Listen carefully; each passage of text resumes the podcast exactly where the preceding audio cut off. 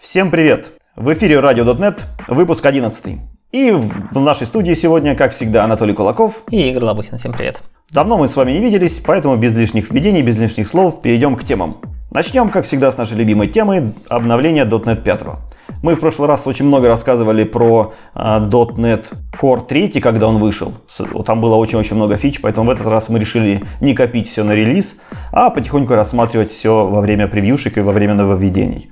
Одним из таких интересных нововведений, о котором раньше я почему-то не слышал, uh, называется Native Exports. Native Exports это специальный uh, механизм, специальная система, которая позволяет из вашего .NET кода заэкспортить какие-то функции, заэкспортить какие-то структуры внешнему коду, коду наружнему, нативному. Например, как это раньше делалось все через ком, допустим, но не через ком, а как положено, нормально, кроссплатформенно, э, со всеми стандартами и так далее. Подобным занимались такие проекты, как Unmanaged Exports или DLL Export. То есть вы просто-напросто навешиваете атрибутик над своим методом. Естественно, можете использовать только специальные типы данных в, качестве входных выходных параметров, которые хорошо э, интерпретируются между различными языками и различными платформами. И после этого ваши DLL, точно так же, как и обычные нативные DLL, можно заимпортить с помощью стандартных DLL импорт атрибутов. Мне кажется, довольно интересная удобная штука. Да, интересно, как они решат проблему, что если я такую DLL вызвал, ей же нужно все-таки .NET Runtime, то есть, э, по идее, должна быть механика, которая поднимет весь этот runtime за меня и вызовет, собственно, .NET код. Именно для этой цели э, есть еще одна тема, которая в этом релизе была, э, была заанонсирована. Называется она Native Hosted Application. Runtime дает для нас специальную прослойку, специальный application layer, который внутри себя может поднять .NET и захостить все, что вам нужно.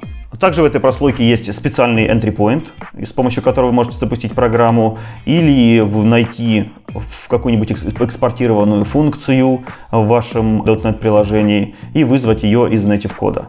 Эта специальная штука, как мне кажется, создана как раз таки для того, чтобы удобно .NET хостить в других приложениях. Например, в нативных каких-нибудь аппликейшенах или, может быть, даже в скриптовых языках. Допустим, из плюсов вызвать .NET, из PHP, из Python вызвать .NET. Если вы в игре делаете какой-то скриптовый язык, то вы обычно раньше предпочитали использовать именно скриптовый язык. Вот. После э, интеграции вот этого слоя э, Application Hosting Layer, в принципе, вы можете вызывать честный .NET. И это может открыть какие-то новые перспективы для нашей любимой платформы. Да, я хочу добавить, что на самом деле в .NET 5 это не совсем прям новая-новая фича, это на самом деле развитие старой фичи. А начало этому было положено в .NET Core 3.0, когда помимо Core CLR API для хостинга вашего .NET приложения в чем-то внешнем, появились новая API, которая называлась NetHost или HostFXR, библиотечки такие.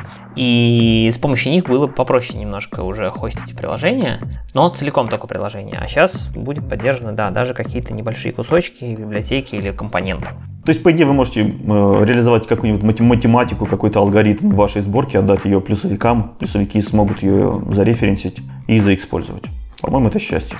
Да, если они сами не перепишут ее обратно на C++. C++ уже быстрее, как они могут считать. Ладно, поехали дальше. Э, так, что у нас еще есть? Еще у нас есть э, расширение кроссплатформенности в очередной раз. Э, в namespace System Directory Services Protocols добавили поддержку Linux и macOS. И это не про директории в смысле диска, это в смысле директории Directory Services, в смысле LDAP или Active Directory, то есть сервисы там, коллекции пользователей или что-то такое такое. Теперь это все поддержано на Linux и на Mac OS. И из рантайма выпилили Windows э, Runtime, который раньше был знаком под именем WinRT. Это прослойка для вызова процедур на Windows 10. Вообще непонятно, что она делала в кроссплатформенной как бы, реализации .NET. Ну, в общем, это было непонятно не только нам, но еще и авторам, поэтому авторы успешно ее выпилили. И, в принципе, рады всем. Потому что команда WinRT теперь может развивать свою прослойку независимо от основного .NET, и чему не, неимоверно счастливы. А .NET избавился от там, сотен тысяч строк непонятного платформ-специфик кода, что тоже не может не радовать. Да, теперь это абсолютно отдельная библиотека, которая как бы, живет независимо от .NET 5, и может быть даже как-то из-за этого может быстрее или наоборот медленнее развиваться. Э, появилась поддержка Linux Alpine 3.12. Я так понимаю, что это чуть ли не основной Linux для всяких докеров, которые Microsoft использует для своих образов, и поэтому вот они э, обновляют в соответствии с обновлениями Linux. Именно так. Alpine это минимальный Linux, который только возможно. Он сейчас пишется и оптимизируется специально для докера. А если я не ошибаюсь, в сжатом виде контейнер занимает 4 мегабайта, пустой, с чисто Alpine. И, соответственно, все остальное уже оверхед вашего приложения. Базовый Hello World.net на Alpine занимает в сжатом виде, по-моему, меньше 100 мегабайт. Не сказать, что просто прекрасно, но почему бы и нет, в принципе, нормальная, нормальная тема. Поэтому сейчас все там .NET, рантаймы, билды, они в основном стараются компилиться под Alpine. Ну, конечно, потому что виндовые контейнеры, мы тут ради интереса собрали виндовый контейнер с .NET Core приложением, получилось что-то около 2,5 гигов, что ли, или 3 гигов. В общем, немало, Alpine меньше. Именно так, когда там заносят в контейнер Windows Nano, казалось бы, Nano это сколько у вас? Оказывается, Nano это гигабайты. Вот теперь Nano. Окей, поехали дальше. .NET 5 это не только .NET 5 сам по себе, но и, естественно, все популярные библиотеки на нем, включая ASP.NET Core. И в ASP.NET Core у нас добавилась штука, которая я пока не очень знаю, зачем она нужна. А, может быть, ты подскажешь. Это автоматически загружаемые, точнее, переконфигурируемые эндпоинты. То есть Kestrel теперь следит за э, изменениями в конфигурации и анбайндится и от каких-то существующих эндпоинтов, если они исчезли из конфигурации, и байндится к новым эндпоинтам без, без запуска приложения. То есть я не могу пока придумать сценарий, зачем мне нужно менять эндпоинты на лету, но, наверное, что-то можно придумать. Нет, у меня тоже никаких идей нет, и даже фантазия моя не приносит ничего интересного. То есть зачем нужно в рантайме пере, э, отбандиться от старого порта и перемениться на новый? Может, если специальные сервисы типа веб-фаерволов или веб-проксей, которые в конфигурации именно, ну, которые именно нужны для того, чтобы какие-то порты открывать, а какие-то закрывать динамически. Ну, порты это одно. Мне кажется, что тут не только про порты речь, а в том числе и про какие-то, например, базовые. То есть мы же можем передать а, параметр URLs да, в ASP.NET Core приложении, и он будет слушать это как базовые URLы, дальше уже там э, э, контроллеры, они добавляют свои кусочки к э, базовому URL. Вот я так понимаю, что он еще и базовый URL теперь может менять на лету в раутинге. Зачем это может быть нужно, я пока не очень представляю, но, наверное, зачем-то нужно. Последим, посмотрим, если придумаем, расскажем. Да, а если у вас есть идеи, приходите в комментарии и расскажите нам, зачем же это все-таки было сделано. О, смотри, а я еще нашел наконец-то а, первую хорошую ласточку от того, что они все-таки грохнули в Visual Basic. Ну, как не грохнули? Не грохнули, а приостановили, но все же. А, смотри, Windows, э, то есть в .NET 5, 5 добавили э, в Windows Forms э, мега замечательную штуку, которая была в Visual Basic еще с первых начал, и многие даже на Stack Overflow рекомендуют использовать Visual Basic для этой, для этой вещи. Ты уже догадываешься, о чем я говорю? Пока не очень. А, очень часто, ну как часто, Наверное. Э, десктоп-разработчикам требуется убедиться, что их приложение выполняется в единственном экземпляре. То есть, что больше в системе их, их экзешник, их приложение никак не запущено. О, да, я такое делал. И для этого в Visual Basic существовала специальная команда, которая называлась is single instance. И они просто на старте проверяли и выходили, или не проверяли и запускались. Элементарно, прекрасно. Почему-то C-Sharp э, был этим обделен, почему-то WindForms были этим обделены. И на Stack Overflow все советовали референсить Visual Basic, там это все сделано из коробки. Ну, более продвинутые, конечно, кричали, давайте нам там мониторы, мьютексы и все такое, но как бы намного легче было юзерам по заюзать Visual Basic. Вот теперь в WinForms принесли наконец эту функциональность незабываемую. Теперь вы тоже можете проверять это одним единственным флажком. Да, надо просто проставить нужное property, и все будет хорошо. Система за вас сама все сделает. Ну, почему нет? Я предпочитал руками писать мьютексы. Мне нравилось. Поехали дальше. У нас есть еще Entity Framework Core, который тоже потихонечку обновляется и улучшается. И в этот комплект изменений вошли следующие штуки, которые, в принципе, некоторые из них весьма интересны. Во-первых, появилась поддержка Persisted Computed Columns, то есть э, если вы используете Code First подход, то теперь ваш код можно разметить атрибутами так, что определенные property будут помечены как computed колонки, она будет еще и persisted в базе, соответственно. И Entity Framework будет корректно ее забирать из базы и там сохранять, когда нужно при пересчете. А дальше появилась возможность более явно указывать э, collations, то есть локали при различных строковых операциях. То есть, э, если вам нужно какое-то сравнение сделать с определенной локалью, теперь есть специальная функция расширения в C-Sharp в namespace ef.functions, который позволяет вам указать ту конкретную локаль, с которой вы хотите, чтобы этот кусочек SQL выполнялся, и это будет корректно транслировано в SQL. Дальше появилось достаточно революционное, на мой взгляд, изменение. До недавнего времени вся философия Entity Framework, Core, по крайней мере, заключалась в том, что если у вас есть одна LinkU query, у вас всегда будет на выходе один SQL запрос. По крайней мере, я других каких-то сценариев не видел. Сейчас Entity Framework Core стал умнее, и если они понимают, что у вас, например, это какие-то хитрые проекции, или вы сначала сложным образом выискиваете какие-то данные, а потом забираете из них, там, не знаю, челдовые записи, то теперь э, может быть сгенерено несколько SQL запросов. Это, с одной стороны, здорово, потому что могут быть попроще SQL, меньше джойнов там, и все это быстрее, оптимальнее и все такое.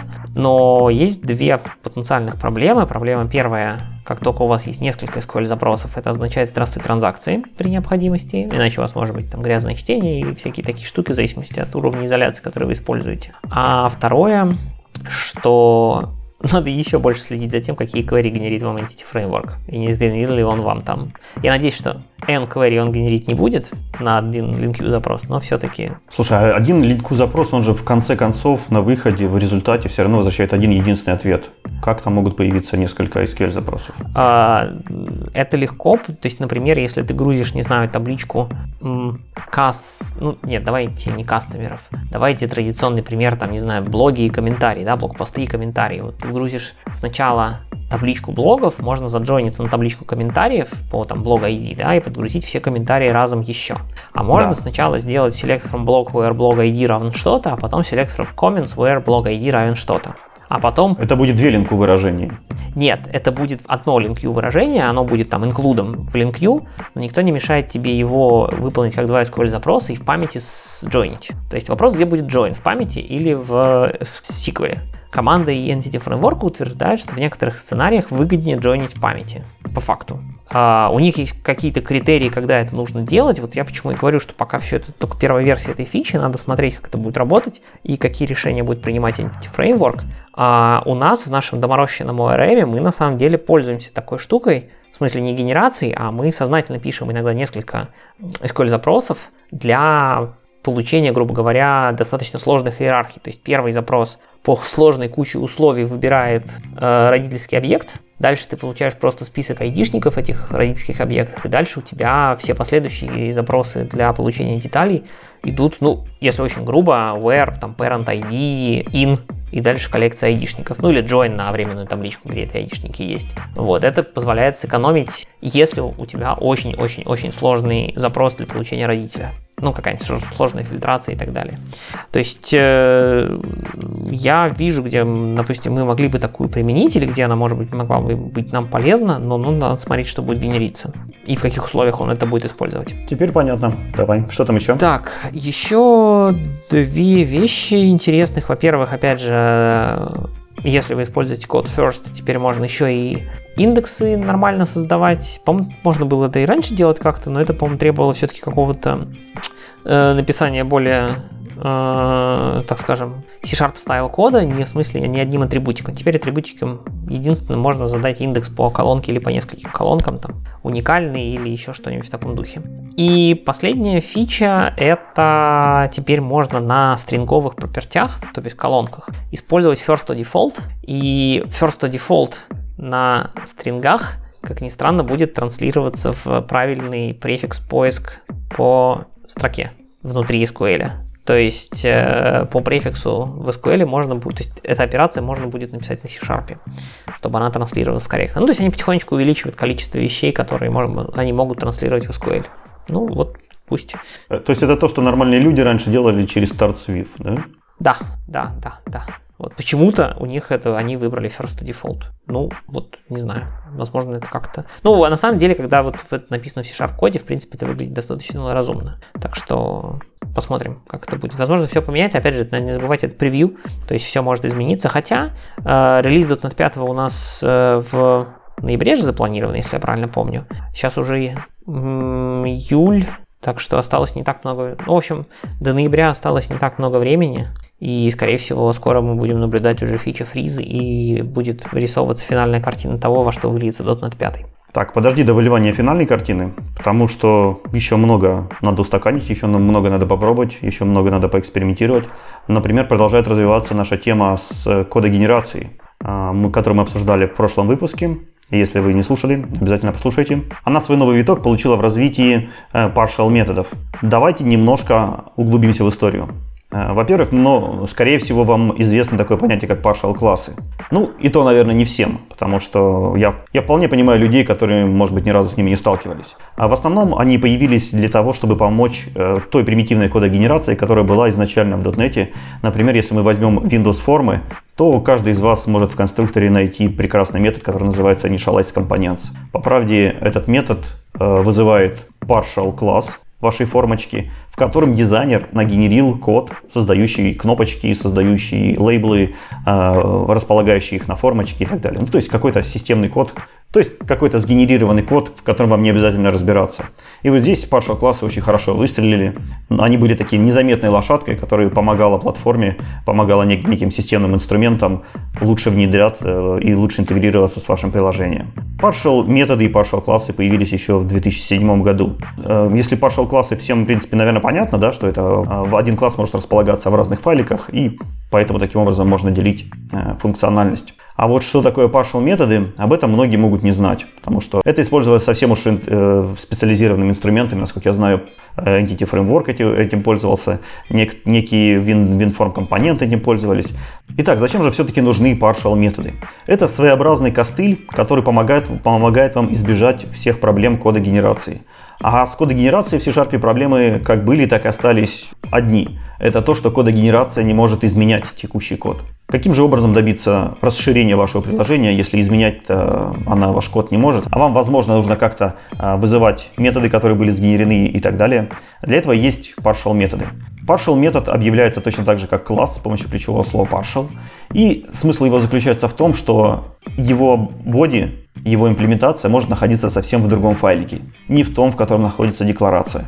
Это значит, что вы в своем коде можете его задекларировать, а генератор его может сгенерировать, то есть наполнить как какой-то данным, какой-то информацией. В случае, если генератор это сделал, если он заимплементировал этот, этот класс, то вы можете своего кода вызвать этот метод и сгенерированный, э, сгенерированный боди сработает. Если же никакой имплементации не было, компилятор просто-напросто удалит декларацию э, этого метода, этого partial метода, а также удалит вызов этого partial метода из вашего кода. Или вызов этого partial метода из генерированного кода. Где это может быть полезно? Например, когда у вас проинициализировался какой-то компонент, а, генератор может также вставить метод, который называется автокомпонент init. И если вы в своем коде сделаете имплементацию этого метода, то из сгенерированного кода может вызваться ваша имплементация. Если вы в своем коде эту имплементацию не вставите, она просто-напросто удаляется из сгенерированного кода, и приложение продолжает работать, как ни в чем не бывало. Это немножко похоже на э, condition атрибут. Соответственно, ограничения у этого подхода, ограничения у partial методов такие же точно, как у conditional атрибута. Например, Partial метод может возвращать только void. Partial метод не может содержать output параметров. И еще одно неочевидное ограничение, partial метод может быть э, только неявно приватным. То есть он не, не позволяет указать никакие, э, ни, никакие модификаторы доступа. Он по умолчанию является приватным. Это нужно для того, чтобы предотвратить э, помещение информации об методе в метаинформацию о сборке, и поэтому безопасно, безопасно его можно будет вырезать. Итак, а теперь возвращаемся к сегодняшнему дню. У нас генераторы получают новую жизнь, и вдохновленные разработчики предлагают нам немножко расширить механизм partial методов для того, чтобы сделать генераторы более мощными, более интересными. И в частности, они предлагают убрать все эти ограничения. Каким же образом это будет сделано, с учетом того, что нужно сохранить обратную совместимость? Алгоритм следующий. Если у вас не указан модификатор доступа к partial методу, то есть это ваш старый код, то все происходит как и раньше.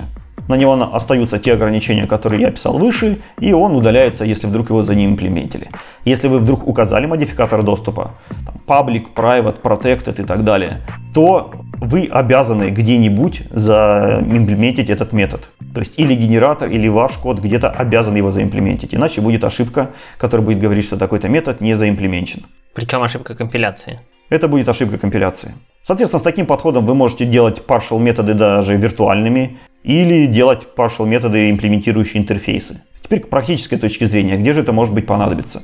Кроме описанных мной выше там инитов, которые, в принципе, можно было стереть без особых проблем. Например, вы можете объявить метод isMatch, передав ему аргументом какую-то строку и навесив в качестве атрибута регулярное выражение. Новый генератор сможет за вас имплементировать этот метод. Он сможет посмотреть на регулярное выражение. Если оно сложное, то создать стандартный regular expression, а, сделать, вызвать там inMatch, isMatch и, в принципе, сделать то, что вы ожидали. Если же код или простой, или он знает, как это правильно оптимизировать, или еще что-то, он может вам прямо сгенерировать туда код на C-Sharp, который не будет вызывать сложное Э, регулярное выражение, а какими-нибудь простыми символами, какими-нибудь простыми математическими операциями заимплементирует для вас эту логику.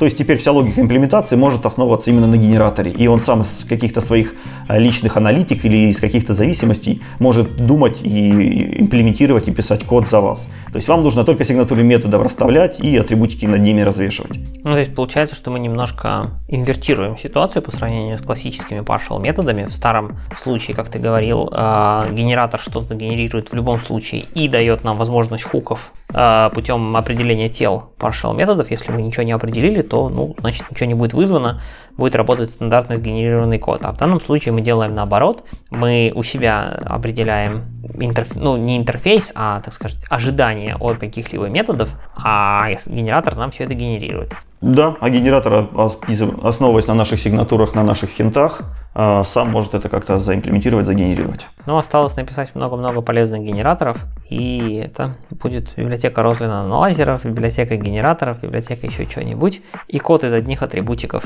на C-Sharp. Отличное будущее. Мы получим, по идее, какой-нибудь Spring, когда ты пишешь один метод, на нем навешиваешь 30 атрибутов, и у тебя приложение начинает само работать. Угу. Мне нравится эта идея. Ладно, погнали дальше. Помимо .NET 5 и всяких новостей касательно синтаксиса языка и так далее, у нас есть еще новости про э, наш любимый интернет-протоколы и все такое. А gRPC все еще в тренде, и появилась штука под названием gRPC Web. Официально зарелизилась, точнее, если быть точным. Именно так, чтобы понять, что в конце концов зарелизилось, для этого немножко нужно углубиться в то, а что такое gRPC. gRPC — это новый, новомодный, всем известный, популярный, оптимизированный протокол э, вызова удаленных процедур. Изначально он был создан Гуглом, это все в open source и сильно популяризируется уже практически всеми, в том числе и Microsoft. gRPC основан на HTTP 2, и в качестве протокола для сериализации в основном используют протобаф. Есть попытки сделать что-то другое, но де-факто это протобаф поверх HTTP 2. И всем он прекрасен, он быстр, компактен, понятен, удобен, для него много инструментов и прочее, прочее, прочее. За одним исключением. Ваши JavaScript приложения не могут общаться с сервером с помощью протокола gRPC. Вся причина в том, что через JavaScript нет сейчас никаких API для того, чтобы на низком уровне доступиться до HTTP 2 и обработать протокол gRPC, как то требует спецификация. А спецификация требует именно этого, то есть э, иметь непосредственно низкий уровень к HTTP 2 протоколу. Современные разработчики обычно ставят веб-прокси. У веб-прокси выполняет э, следующую задачу. Она принимает у себя на вход gRPC, э, распаршивает его, переводит его в более простой формат, например, HTTP 1 или, может быть, HTTP 2, но уже без protobuf ов или без э, загона с gRPC, и отдает это клиенту в том формате, в котором он понимает. То есть получается такой своеобразный translate. Ну и я так понимаю, что такие прокси уже существуют, и верно ли я понимаю, что Microsoft сделал еще одну? Да, именно так. В качестве такой прокси очень популярен был, например, Envoy. Он умел это делать, он умел поддерживать много специ- спецификаций от э, gRPC и был вполне популярен. А мы вынуждены были тоже использовать какие-то сторонние, сторонние вещи, сторонние прокси для того, чтобы свой код гонять через gRPC на single-page application. Теперь ситуация немножко изменилась. Появился gRPC ASP.NET Core Web. Это пакет, который сейчас является частью gRPC.NET.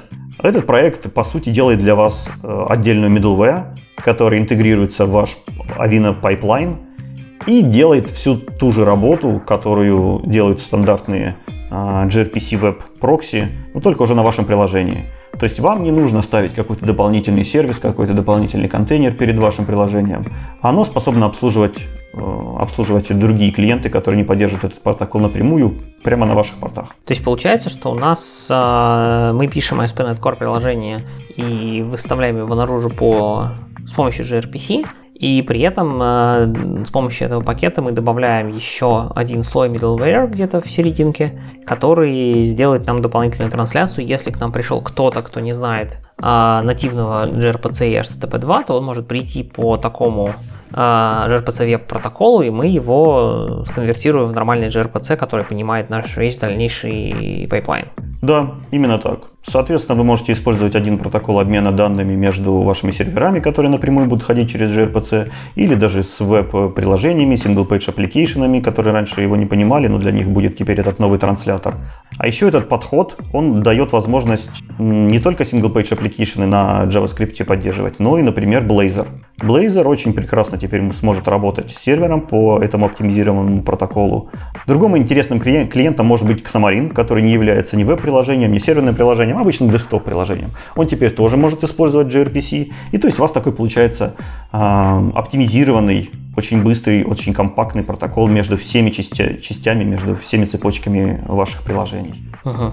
Вообще звучит нормально. То есть Microsoft пытается сделать э, что-то, кажется, похожее на то, что они сделали с JSON сериализацией, то есть сделать некоторый стандартный а, относительно легковесный вариант а, тулинга от самого Microsoft.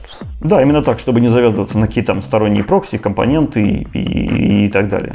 Ну, прекрасно, давай посмотрим, куда все это выльется. И вообще, с одной стороны, gRPC вроде как был такой хайп, хайп, хайп. Он сейчас тоже вроде хайп-технология, так скажем, но при этом слышно про нее поменьше, как мне кажется сейчас. То есть то ли она перешла в фазу, все пробуют практически и смотрят, какие грабли есть, или, ну, поглядим.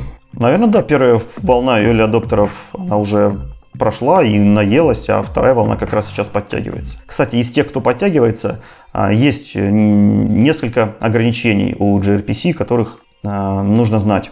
Во-первых, этот протокол не поддерживается в IIS и в Azure App сервисах. Причина в том, что IIS тоже не дает такого низкоуровневого доступа к gRPC, и сам этот протокол пока никак не обрабатывает. Вторая проблема заключается в том, что несмотря на наличие клиента, то есть клиентской части, которая способна даже через вот этот Translate Proxy принимать упрощенный gRPC э, протокол, а версия этого клиента в зависимости имеет .NET Standard 2.1. Это обозначает, что вашим большим приложением, которое написано на .NET фреймворке, никогда не видать взаимодействия с gRPC.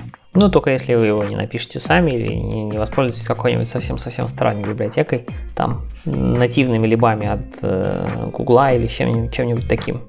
Этот вариант все еще остается.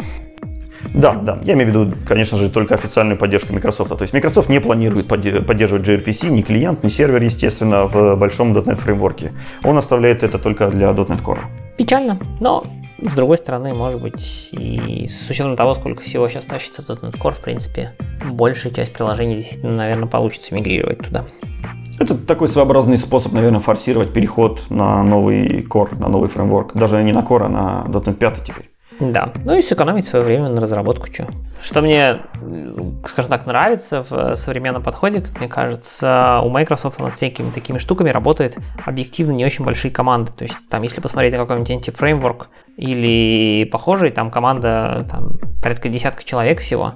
То есть, э, всякие такие новые движухи, они тащатся не большой-большой-большой командой, там, в десятки человек, а небольшими коллективами, и это прикольно. И не только коллективами, а интересно, что сейчас начали появляться такие маленькие проекты. Разумеется, внутри Microsoft раньше они тоже были, просто мы о них ничего не знаем. А сейчас это все выносится наружу. То есть много таких экспериментальных проектов. И в частности на билде э, был анонсирован, не анонсирован, а показан публике большой э, проект, который называется TAI. Это как раз таки один из таких маленьких показательных и интересных инструментиков, который призван заинтересовать разработчиков и дать какой-то начальный фидбэк тому, насколько идея интересна или нет. Давайте подробнее на него посмотрим. Project TIE это прежде всего инструмент, который сделан для разработчиков, то есть применение в development среде, э, для тестирования, а также он может быть использован для развертывания ваших проектов. Он оптимизирован под, под .NET Core. Это обозначает, что он знает всю структуру ваших проектов, он знает, как что компилируется, он знает, как что тестируется, где какие проекты в Solution находятся. И он ориентирован в основном на разработчиков, как я уже упомянул. А, ну, то есть это действительно штука, которой очень не хватало. А, если вы разрабатываете маломальски большое приложение, состоящее из какого-то количества а, сервисов или микросервисов, как, или хотя бы даже разных компонентов, живущих в разных контейнерах, то поднять их всех а, одновременно, допустим, для локального девелопмента, это требовало либо каких-то пару shell скриптов, либо каких-то ну, других, в общем, средств, которые правильно все это соберут э, или даже хотя бы просто поднимут. У меня практически на каждом проекте был батничек, который запускал нужные мне проекты и который не запускал нужные мне проекты. Вот, я так подозреваю, что теперь после появления Тая я смогу от подобных батничков наконец-то избавиться. Да, я очень хочу это все попробовать руками. Сейчас из-за там, локальных релизных планов это не удалось сделать прямо вот сейчас, но я очень надеюсь в ближайшие несколько недель этим заняться. И идея в том, что действительно, если у вас есть э, несколько сервисов, которые вы хотите поднимать, то бывает такое, что, например, вам нужно их поднимать в разных комбинациях. Не всегда нужны все. А иногда вы работаете над одним кусочком, иногда над другим. В моем случае это действительно был там либо комплект разных батничков, либо батничек с огромным количеством аргументов, которые нужно было вспоминать, запоминать или подглядывать каждый раз, чтобы вспомнить, какую комбинацию я хочу запустить. А в TAE это все делается просто. Сейчас мы к этому всему вернемся. А, он действительно поддерживает .NET Core, и это означает, что на самом деле в самом простейшем случае вы туда указываете даже не ваши там исполнимые файлы, которые нужно поднять, или сервисы, а вы указываете прям CS Project. То есть это он конфигурится э, простым, так скажем, файликом, и вы просто указываете ему там комплект ваших CS Project, и все работает само. А само будет собираться, само будет мониториться на предмет изменений, и, в общем, все будет шоколадно. Это прекрасно. Еще можно теги расставить на ваших проектах и поднимать вот то, что я говорил, там, я хочу сейчас все, что относится, там, не знаю, к сервису А, теперь я хочу все, что относится к сервису Б, и он будет сам понимать, когда что нужно поднять. Прям звучит как сказка, надо пробовать. Именно так. Ну, то есть, как вы поняли, это такая запускалка ваших проектов. Ее отличительная особенность является не только в том, что она может запускать ваши проекты, но и в том, что она может обеспечивать вам полностью работоспособную инфраструктуру. То есть поднимать сервисы не только те, которые находятся в вашем source-контроле, но и, допустим, поднимать контейнеры, если вам для вашей работы нужен какой-то известный контейнер. Также она может предоставлять базовые услуги и сервис Discovery для того, чтобы ваши проекты им обменивались э, адресами между контейнерами и наоборот. Если мы рассматриваем ее возможности с точки зрения деплоя, сейчас она деплоится под Kubernetes, но есть э, планы сделать и другие хостинги для деплоя. Что она может делать? Она может автоматически делать контейнеры из вашего .NET приложения, приложения. Она может генерировать Kubernetes манифесты и Kubernetes конфигурации, Kubernetes ресурсы. И она может использовать те э, разработческие настройки, те конфигурации, которые вы настроили под себя э, на вашей машине или на, вашей, на вашем сервере, для того, чтобы перевести их, перемапить в э, термины ресурса Kubernetes и развернуть уже непосредственно там. Этот инструмент представляет собой Global Tools, то есть его элементарно установить. Это обычный экзешничек. И после установки он, в принципе, не требует никаких конфигураций. Для базовой работы достаточно просто набрать в консоли Tye run. Он сам просканирует текущую директорию. Естественно, набирать это надо в директории с вашим solution ом. Сам просканирует текущую директорию, найдет там запускабельные проекты Если нужно, скомпилирует их и запустит в каких-то дефолтных настройках, которые можно будет потом в конце поменять. Интересной особенностью его является дашборд. Если вы зайдете на localhost 8000, то вы увидите замечательный, миленький, минималистичный дашборд, в котором будут э, список всех сервисов, которые он запустил, то есть всех проектов, всех контейнеров, в котором будет э, список всех портов, всех э, урлов, куда прибандены эти сервисы, количество реплик, количество рестартов, которые были нужны для того, чтобы избежать ошибок в этих репликах. А также можно будет посмотреть логи. То есть прям специальная ссылка, про которую вы кликаете, и в вашем браузере лайвстримом начинают литься логи, и вы это можете посмотреть. У него есть э, способность сервис Discovery, то есть Тай не слишком загоняется какими-то там э, новомодными вещами или интерфейсами. Основная его философия – это минималистично влиять на ваше приложение. Поэтому весь его сервис Discovery заключается в том, что он передает э, в environment variables нужные урлы и нужные порты. То есть тех сервисов, которые он поднял. При этом, как ты сказал, он, конечно, все это находит автоматически, но если у вас есть что-то дополнительное, что вы хотите поменять или добавить какие-то конфигурации, то это все можно сделать в YAML файлике, и там можно описать вообще все абсолютно самостоятельно, если хочется и не хочется доверять авто, а, автоискалке. А, кроме того, мы так все говорили, что Docker, Docker и, или .NET Core э, это все не только Docker и .NET Core, не одними все ограничивается, вы всегда можете заиспользовать вообще произвольный executable, то есть если у вас есть, например, какой-нибудь .NET Framework, кусочек, который нужно запускать, а, к сожалению, собирать он его пока не умеет, есть issue на GitHub, где обсуждается, насколько это реально сделать, но, может быть, и не будет сделано, но, по крайней мере, exef файл у вас всегда есть, и вы его можете запустить. А также с учетом того, что это, у нас есть сервис Discovery, вы, например, можете сказать, что какой-нибудь там SQL сервер или там внешний кавку или еще кого-нибудь ищите по такому-то адресу. То есть э, добавить какие-то external сервисы, которые не будут подниматься или опускаться, но про которые Type будет знать и будет добавлять их в сервис Discovery. То есть мы получаем такую мега-запускалку практически всего, что вам только может прийти в голову, не только ваших проектов, который очень хорошо знает о структуре вашего солюшена и всячески помогает вам настраивать конфигурацию для деплоя в том числе. В качестве деплоя достаточно набрать команду deploy и э, что эта команда может сделать? Она может создать докер-образы для каждого из ваших проектов. А она может их запушить в Docker Registry. Она может создать э, Kubernetes Deployment и Kubernetes сервис для каждого проекта. Э, если, соответственно, настроены все урлы и права и креденшалы для Kubernetes. Она может применить э, сгенерированные деплойменты сервисы на какие-то ваши хосты. Она автоматически сгенерит маппинги между сервисами имен и баннингами, а также она автоматически создаст секреты, запушит их в Kubernetes Secret сервис и зашифрует их нужным образом. Если вдруг вам эта команда не понравилась, вы всегда можете сделать tie undeploy, который по идее должна удалить все задеплоенные ресурсы. Tie, он очень расширяемый, то есть у него есть такое понятие, как э, плагины или экстеншены. Например, у, с помощью одной команды вы можете научить свое приложение запускаться вместе с Zipkin и получить Distributed Tracing. Естественно, магии нет, вы должны пойти в свое приложение, установить там Zipkin, но это практически все, что вам нужно сделать. Далее вы пишете в YAML конфигурации, что хотите запускать рядом со своим проектом э, Zipkin контейнер. Это обозначает, что DAI автоматически подключится к вашему приложению, соберет с него все трейсы, соберет с него всю Distributed Tracing информацию, которая в него есть, передаст это Zipkin, и вы можете зайти на URL Zipkin и пронаблюдать там то, как работает ваше приложение. Та же самая магия, например, происходит с Сиком, с ELK стеком или с другими э, приложениями, которые вы привыкли видеть. Например, если вы делаете какой-то Hello World и не хотите там развертывать э, SIG, для того, чтобы смотреть логи, но в глубине души понимаете, что это нужно, и это было бы неплохо. Теперь вы можете в TAI просто одной строчкой написать «хочу extension сика». И все, больше вам ничего делать не нужно, никакого сика на вашем компьютере не получится. Но если вы запустите Tyrun, то можете зайти по URL на локальном хосте и пронаблюдать, как э, полноценный интерфейс сика залогировал все, что творилось в вашем приложении. А еще интересный экстеншн это пропсы. То есть это э, специальные щупальца, которые дергают ваши liveness и readiness health чеки у вашего приложения. Это позволяет, например, Таю э, регулировать трафик. Он не будет посылать запросы на те ноды, которые не здоровы.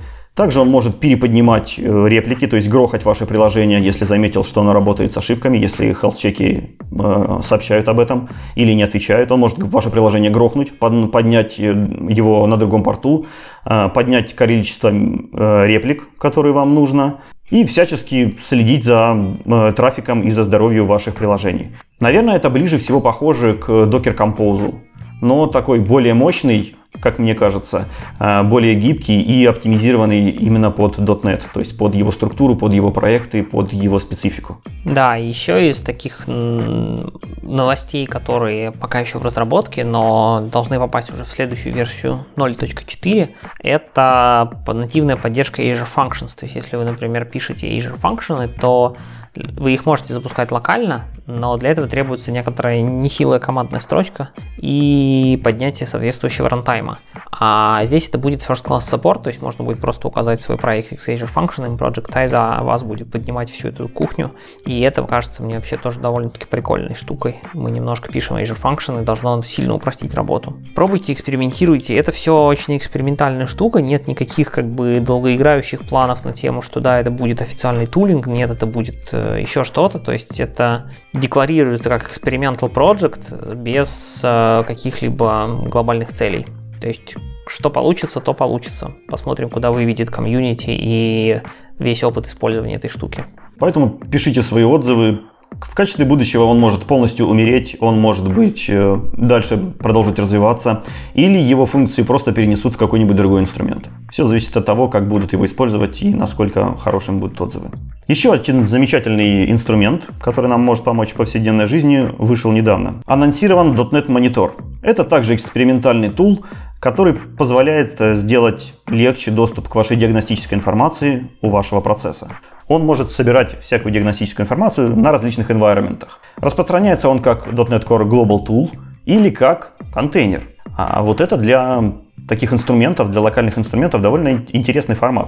И на контейнере не заканчивается интересный формат. А эта утилита, казалось бы, для локального сбора дампов, для локального сбора метрик, она довольно своеобразным образом выдает свои результаты. Она открывает наружу э, REST API.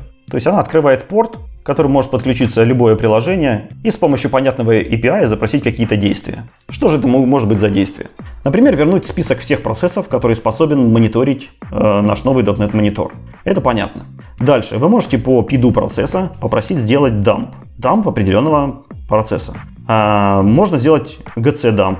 Эти дампы потом можно загрузить в специализированные инструменты и там проанализировать. Также интересной возможностью есть сделать трейс. То есть вы на какое-то время запускаете специальную трейс-команду, а, время, естественно, регулируется, и эта команда начинает снимать э, CPU-стеки, HTTP-реквесты, то есть она запоминает, когда HTTP-реквест начался, когда он закончился. Она также может считывать логи, которые вы пишете стандартным ASP.NET логером. Она может запоминать рантайм информацию и, и считывать перформанс-счетчики с помощью event-каунтеров. То есть много-много такой полезной, полезной информации, которая потом может быть в конце концов проанализирована. Анализируется она другими инструментами, не этими. .NET Monitor призван только для того, чтобы снимать эти инструменты. Также можно запросить логи от приложения, и вам будут сыпаться в реальном времени стрим всех логов, которые есть в вашем .NET или ASP.NET приложении. Можно запросить URL с метриками. Это тоже что-то новое интересное, потому что URL с метриками возвращает нам метрики вашего приложения в Prometheus формате. Prometheus это э, сейчас стандартный инструмент практически для мониторинга. Если мы говорим про э, Kubernetes мир и вот эти вот все прочие облака, как всегда, победил не, не лучший формат в этот, в, в этот раз, а победил самый популярный формат. Microsoft под него прогнулась, первый раз, кстати, она поддержала таким образом Prometheus, и, наверное, мы в будущем также будем видеть более там тесную интеграцию с какими-нибудь сторонними инструментами, сторонними мониторингами. Да, то есть э, я не очень пока понимаю пользу этого тула с точки зрения локальной разработки и зачем он выпущен в виде Core Global Tool. Э, пока мне сложно придумать сценарий, а вот контейнерный вариант, он полезен вот для чего. В принципе, почти все эти данные вы могли бы получить локально с помощью всяких .NET Counters и прочих локальных тулов, да в конце концов там Perfview, Visual Studio, ну что угодно, CLRMD. А, но когда у вас приложение работает в продакшене, где-то далеко, в контейнере, в кубернетесе или еще где-то в облаке, то получить такую информацию из него нереально, потому что .NET Core репортит всю такую информацию через э, собственный event pipe, который, естественно, через интернет ну, особо не передается. Именно для этого .NET Monitor, как я понимаю, и родился, чтобы запустить его рядышком с вашим контейнером в продакшене и иметь возможность, э, допустим, в каком-то административном режиме, э, не выставляя, естественно, все эти REST API наружу на весь мир, а получить информацию о вашем процессе из реального продакшена, то есть собрать дамп из продакшена и так далее. То есть это полезный, как мне кажется, вариант его использования для какой-то такой удаленной диагностики. В качестве Global Tool я вижу полезность в самой факте стандартизации. Как ты правильно сказал, раньше было слишком много инструментов для того, чтобы сделать эти самые вещи. И большинство из них, кстати, работали только под Windows. Это же кроссплатформенная балалайка, и очень приятно в одном месте иметь все эти возможности с предсказуемым единым форматом, с предсказуемыми едиными поведениями и так далее. Ну, то есть в этом его, скорее всего, тоже большая заслуга будет.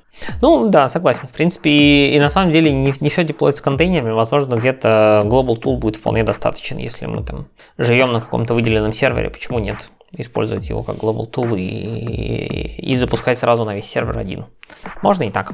Но, э, опять же, эта штука на данный момент имеет экспериментальный формат. Э, что случится с ним к релизу, особо непонятно. Э, команда говорит, что это эксперимент до тех пор, пока .NET 5 будет выпущен, что будет потом, пока молчит.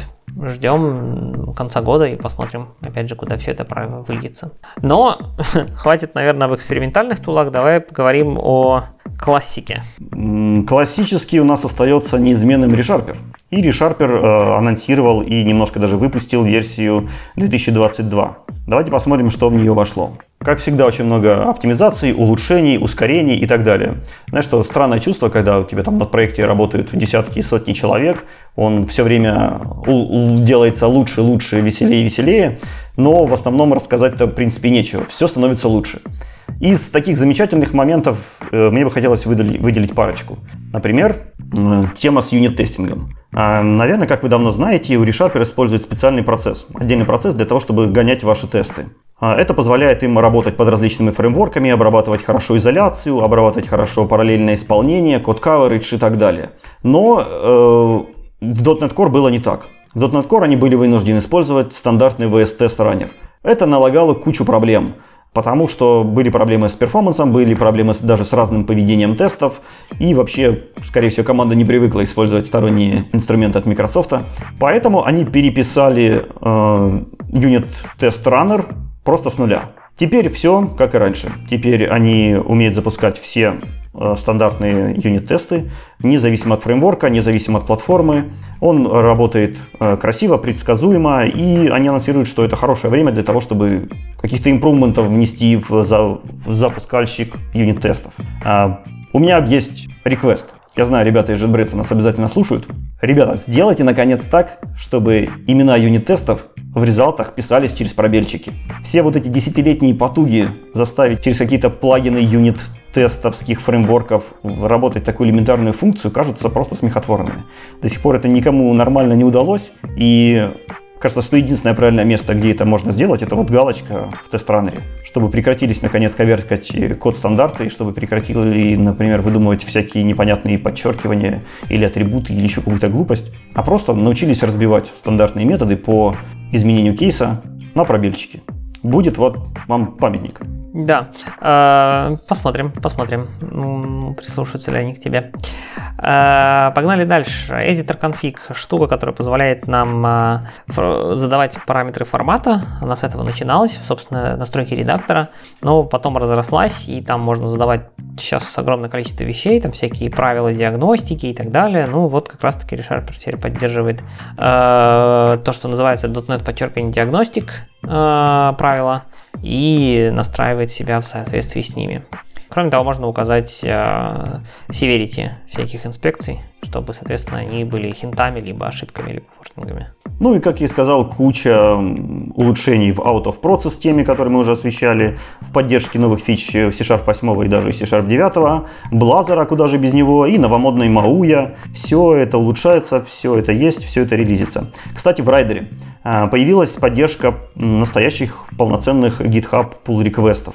А, как следовало ожидать, вы можете не только просматривать, но и ассоциировать пользователей с pull реквестами, естественно, мержить их, а, выдавать комментарии, делать ревью, принимать изменения и так далее. Наверное, для кого-то это будет полезным. Я как-то ни разу не использовал внешние инструменты для гитхабовских pull реквестов. Мне всегда хватало родного гитхабовского интерфейса. Но я знаю, что в Visual Code, Visual Studio Code есть э, отличный то ли плагин, то ли функциональность, которая с этим хорошо справляется, и там ее очень многие хвалят. Я думаю, ReSharper тоже вполне может занять эту нишу. Ты, Игорь, как обычно, GitHub pull реквестишь? Я обычно делаю все ручками через веб-интерфейс. У меня не настолько много а, pull реквестов, которые создаю я. Их обычно достаточно менеджить руками. И я не веду ничего активного, где что хостилось бы на GitHub. Соответственно, у меня нет необходимости именно рулить pull э, реквестом со стороны, так скажем, мейнтейнера или автора. Поэтому у меня как-то нет необходимости с этим жить. Но, допустим, а, мы активно ведем работу с pull-реквестами в TFS, э, он же Azure DevOps сейчас, на котором мы живем.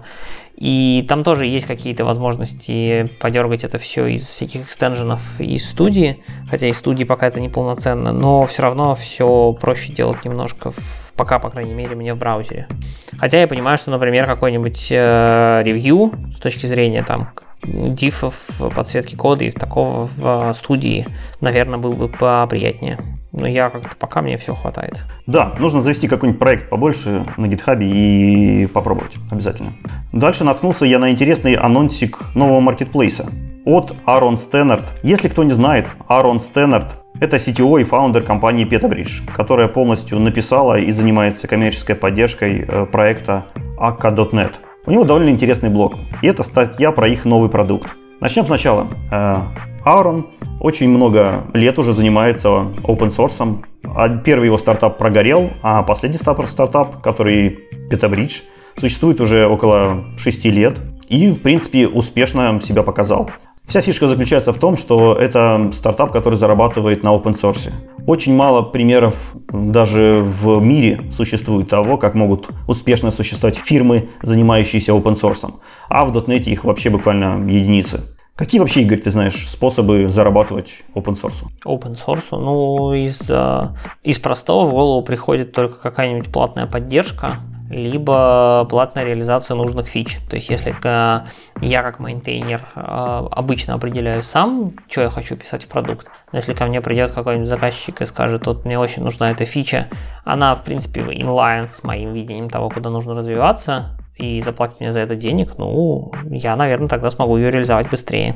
Да, ты, в принципе, назвал самый популярный. Это сервис-модул, когда ты делаешь э, какой-то платный саппорт, когда ты делаешь тренинги, когда ты делаешь консультации. И еще существует э, license model, когда ты именно лицензией зарабатываешь, то есть для open source и для комьюнити ты распространяешь свой продукт бесплатно, но если к тебе приходит коммерческий заказчик с большим мешком денег, то для него есть отдельная коммерческая лицензия, где там уже совсем не, не все так весело. Но, в принципе, в, в обмен получает тот же самый какой-нибудь саппорт. Еще существует э, Managed Service Model, это когда ты продаешь именно сервис, Например, ты можешь разрабатывать какую-нибудь базу данных, но, например, ее э, поддержку в ажуре или ее предоставление как паса ты уже можешь продавать. То есть ты продаешь саму, сам DevOps, сам, э, саму инфраструктуру вокруг своего продукта, open source продукта. ARN выделяет еще Reputation Model. Это так называемое создание своего бренда. То есть, когда ты настолько сделал популярный проект, что тебя уже узнают по фамилии, тебя уже берут на работу только из-за твоего проекта, и ты этим образом способен влиять какие разработчики еще пойдут в эту команду, насколько эта компания будет популярна на всяких конференциях и так далее. То есть это продвижение с помощью своего бренда. Вот. PetaBridge использует как раз таки сервис-модул, когда он продает консалтинг и саппорт и лицензию. То есть у него основной продукт aka.net, он бесплатный и открытен, но у него есть платные продукты, которые делают мониторинг на поверх aka.net, и уже их он продает за деньги и лицензирует отдельно. Итак, к чему такая длинная вводная? Э, потому что Арн на своих плечах, на своей фирме выяснил, что сделать коммерческую поддержку какого-нибудь open source это довольно-таки трудно. Вам нужно что-то продавать, вам нужно оформлять какие-то заказы, вам нужно оформлять какие-то чеки, сделки и так далее. И вы тратите уже свое время не на то, чтобы делать э, продукт, не на то, чтобы заниматься то, чем вам нравится, а какой-то непонятной бюрократией. И он решил упростить э, именно эту часть для всего open source сообщества. Он э, анонсировал сервис SDK Bin. Это marketplace для софтвер-разработчиков. Он позволяет вам продавать ваш э, собственный open source продукт на одном из тех условий, которые вы выберете. Этот marketplace может предоставлять для клиента, допустим, стандартный NuGet интерфейс, то есть там стандартный NuGet URL, который работает и зависит от коммерческих планов. Допустим, этот URL может становиться автоматически доступным для кастомера, если кастомер заплатит определенную цену, которая соответствует планам. Если по планам э, он не продлил лицензию, то этот URL отключается до тех пор, пока подписка не будет продлена. Все зависит от того, какие схемы монетизации вы выберете. Этот сервис берет на себя полностью все моменты, связанные с транзакцией, с деньгами, с переводами, с оплатой кредитными картами, с возвращением денег и так далее. То есть об этом ни о чем вам думать не нужно. Э, Еще одним э, классным преимуществом которая ставится целью для этого проекта, является то, что перед кастомером появляется витрина понятных э, open source или открытых инструментов, которые он может увидеть, посмотреть, насколько им доверяют люди, насколько ими пользуются, как сильно их поддерживают, и на основании этого сделать вывод, вкладывать деньги в этот э, инструмент или не вкладывать деньги.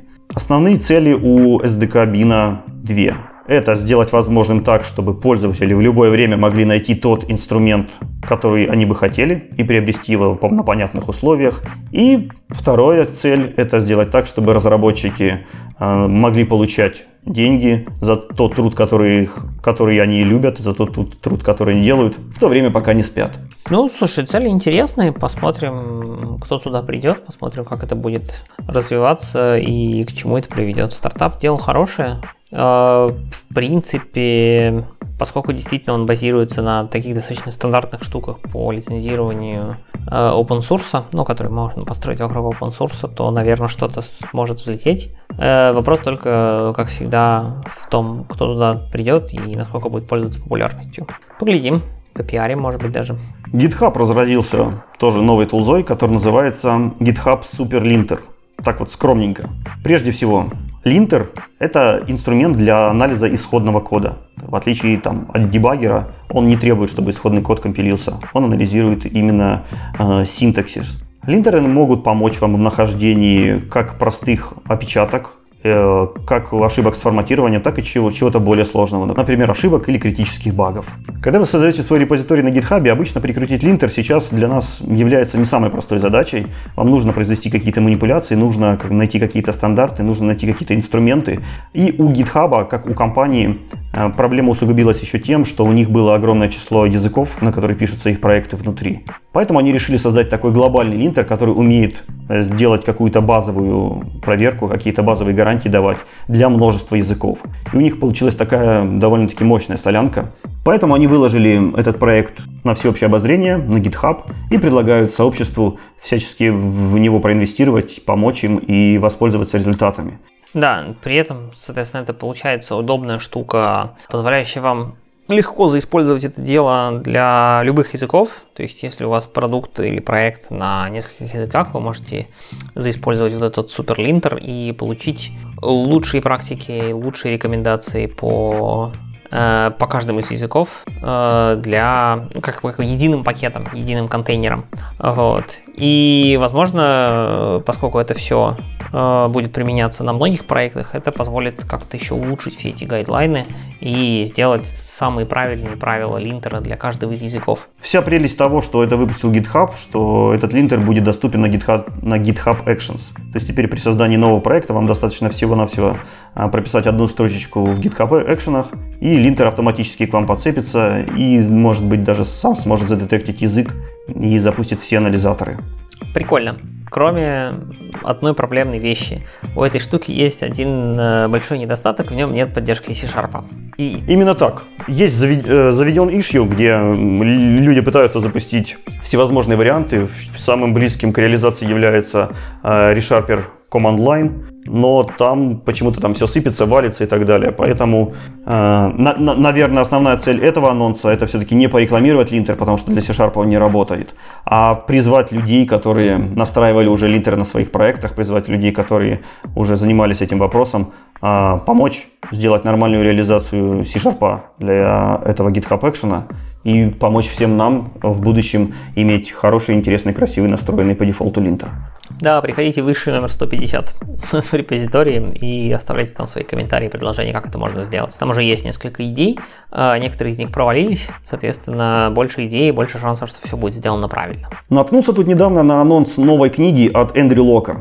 Наш постоянный слушатель точно знает, кто такой Эндрю Лок, потому что мы провели не один час, обсуждая его статьи. Человек очень глубоко в своем блоге копает ASP.NET Core, разбирает всякие нетривиальные вещи и очень интересно и увлекательно читается. А вот почему его книга, мне кажется, будет очень полезна а, разработчикам. Книга, которая называется ASP.NET Core in Action. Наверное, судя по названию, вы догадались, что Эндрю полностью раскроет все тайны ASP.NET Core.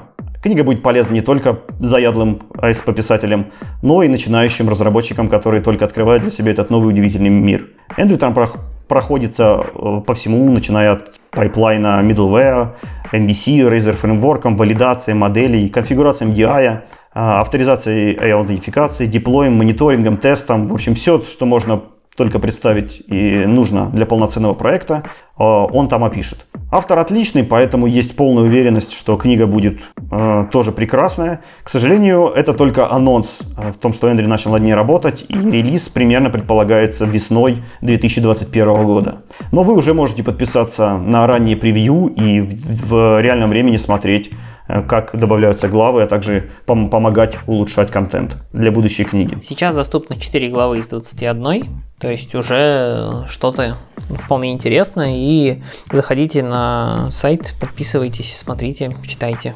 И анонс Эндрю меня натолкнул на мысль, что в принципе у нас э, уже появилось несколько интересных книг, который тоже было бы, наверное, неплохо осветить. Поэтому я еще отыскал парочку хороших экземпляров. Естественно, книг выходит сейчас сотни тысяч и так далее. Я старался сосредоточиться именно на тех авторах, которые зарекомендовали себя хорошо в сообществе. То есть, которые или пишут блоги, или являются нашими непосредственными друзьями по конференциям, или пишут интересные инструменты, которые мы каждый день используем. Как раз на прошедшей .next конференции в Питере я узнал от Рафаэля Риалди, что он э, тоже выпустил книгу «Свежачок» от Риалди, поэтому нельзя о ней умолчать. Называется она... Э, слушай, Игорь, прочитай ты, как она называется. Learn C-Sharp Programming, a guide to building a solid foundation in C-Sharp language for writing efficient programs. Длинное-длинное название, и если посмотреть на оглавление, оно такое довольно забавное с моей точки зрения, потому что, например, одна из первых глав называется Data Types and Operators, то есть, казалось бы, книжка для тех, кто вообще не знает, что такие типы данных, операторы, какие вообще бывают в C-Sharp, а в конце мы приходим к рефлекшену, мультитрейдингу, async программингу, link и вот всяким таким сложным штукам. Основная целевая аудитория это как раз таки начинающие разработчики, которые хотят хорошо углубить свои знания в C-Sharp. И зная э, можно быть уверенным, что они углубят это по самой не могу. То есть, скорее всего, не надо ждать от этой книжки, что это второй Рихтер, то есть это не всесторонний объем и всеобъемлющее введение в .NET Framework, Runtime и все сопутствующие места, но эта книга, скорее всего, даст вам хорошую базу C-Sharp, современного C-Sharp, что самое важное, а, которая позволит достаточно легко разбираться в существующем коде и знать современные фишки языка, которые могут быть вам полезны. Еще один замечательный оратор, спикер, который у нас пока не появлялся, но я очень хочу его пригласить, это Алексей Зимарев. Он выпустил книгу э, про DDD. Игорь, прочитай, пожалуйста, ее название. Ты все выбираешь книжки с длинными названиями. Сложно все читать. Ну, давай попробуем. Hands-on domain-driven design with .NET Core, tackling complexity in the heart of software by putting DDD principles into practice. Очень длинная книжка и снова про DDD. У нас есть, э, как они там, Blue Book и какая у нас еще красная книжка, да? Синие и красные книжки про DDD. Чё... Да, Ну вот теперь будет еще одна. А, если я правильно помню, она, по-моему, чуть немножко в сторону желтенького уходит. А, вот. И книжка на самом деле прикольная в том смысле, что там считается, что там классика книжки, классика DDD, Эрика Эванса, там нужно читать только какую-то ее правильную часть. А в этой книжке автор как раз-таки попытался собрать именно практические полезные советы и выжимку того, что нужно использовать из DDD на примере, собственно, .NET Core и как это вообще применять э, в реальной жизни. Ну, как это применять, например, к новомодным архитектурам и к enterprise архитектурам, к REST, к реактивным системам, к микросервисам, то есть все то, что вы слышите каждый день. Безусловно, вы станете экспертом в таких базвордах, как Bound Context, Aggregation Root, Event Storming, Event Sourcing и CQRS. Эта книга тоже не обходит стороной. А, вот, Алексей тоже знаменитый эксперт в э, теме DDD, поэтому я рассчитываю, что книга будет действительно глубоким и удобным чтивом. Я ее планирую прочитать в ближайшее время. Я читаю сейчас, э, поэтому, да, начало неплохое. А, пока, правда, там в основном теория про то, что такое bounded контекст и DDD, но дальше, судя по оглавлению, будет все очень жарко и практично. Так что жду с нетерпением, когда дочитаю до той части. Есть ли у нас еще книжки с длинными названиями? С длинными нет, поэтому следующий я прочитаю сам. Unit Testing Principle Practice and Patterns от Владимира Хорикова. Владимир это один из моих любимых блогеров. Он не только пишет э, книги, не только ведет блог, но и у него еще замечательные Pluralsight курсы. А, он шикарно сечет не только в тестах, но и в, как раз таки в DDD, и во многих других архитектурных принципах. И очень, очень хорошо, понятным языком рассказывает это в рамках своего блога. Это как раз таки один из тех двух блогов, которые можно порекомендовать, как открывайте с самой первой статьи и читайте до самой последней.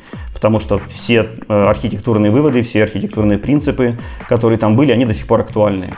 Да, многие изменились, многие, э, многие изменились, многие усовершенствовались, во многих там были допущены какие-то ошибки, но в основном это э, отличный блог, в основном его можно рекомендовать просто всем начинающим разработчикам, которые хотят продвинуться в сторону архитектуры. Данная книга э, Владимиром оформлена не про архитектуру, а про юнит-тесты. Но про юнит-тесты с очень значит, такой фундаментальной базовой, э, базовым подходом, где он разбирает не просто как запустить какой-то тестик и посмотреть красненький он или зелененький. Он разбирает тесты именно с точки зрения того, что такое хорошие тесты, с точки, с точки зрения, что такое плохие тесты, то есть как, э, как писать архитектуру тестов, как ее прорабатывать, каким образом рассчитывать надежность тестов, какие вообще антипаттерны и best practices существуют для того, чтобы э, тестировать ваш код, как правильно использовать моки, как использовать интеграционный тест, нужно ли мокать э, базу данных и прочие такие вещи, которые обязательно встанут перед вами, если вы начнете хорошо, качественно тестировать свой код. Чтобы не было мучительно больно, очень рекомендую книгу Владимира. Я просмотрел много курсов его, просмотрел много его докладов и выжим, выжимок из этой книги. И с уверенностью можно сказать, что там находятся э, фундаментальные такие довольно полезные на практике знания, которые желательно бы знать, конечно, каждому разработчику. В общем, да, читайте блоги, читайте книжки, э, всячески любое образование, оно полезно, и э, конкретно эти книжки действительно добавят вам знаний. Возможно, если вы уже там продвинутый программист на C-Sharp, книжка Реальди будет не, не столь вам интересна, но все остальные точно заслуживают внимания. В наше время все еще люди читают книги, и, в принципе, несмотря на кажущуюся, с моей, по крайней мере, стороны, э, победу всяких э, блогов, конференций, метапов и так далее, книги все еще актуальны. А с другой интересной статистикой э, нас познакомит отчет от JetBrains, который называется The State of Developer Ecosystem в 2020 году. Такой всеобъемлющий большой отчет с множеством интересных результатов, с множеством разбиений по языкам и так далее. Давайте сосредоточимся как раз-таки на C-Sharp, на .NET, на то, что интересно нам.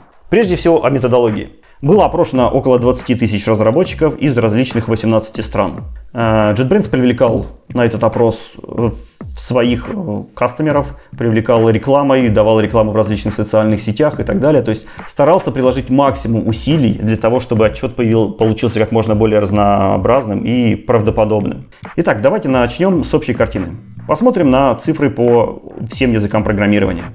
Вопрос был следующим. Какие языки программирования вы трогали, вы использовали последние, за последние 12 месяцев? Ну, то есть можно по этой картине примерно судить актуальность языков, кто из них используется на практике. На первой версии JavaScript 70%. Далее идет HTML, CSS, SQL, Python, Java, Shell скрипты, TypeScript, C++, PHP, C и на 11 месте C-Sharp с 22%. Как там маловато, тебе не кажется?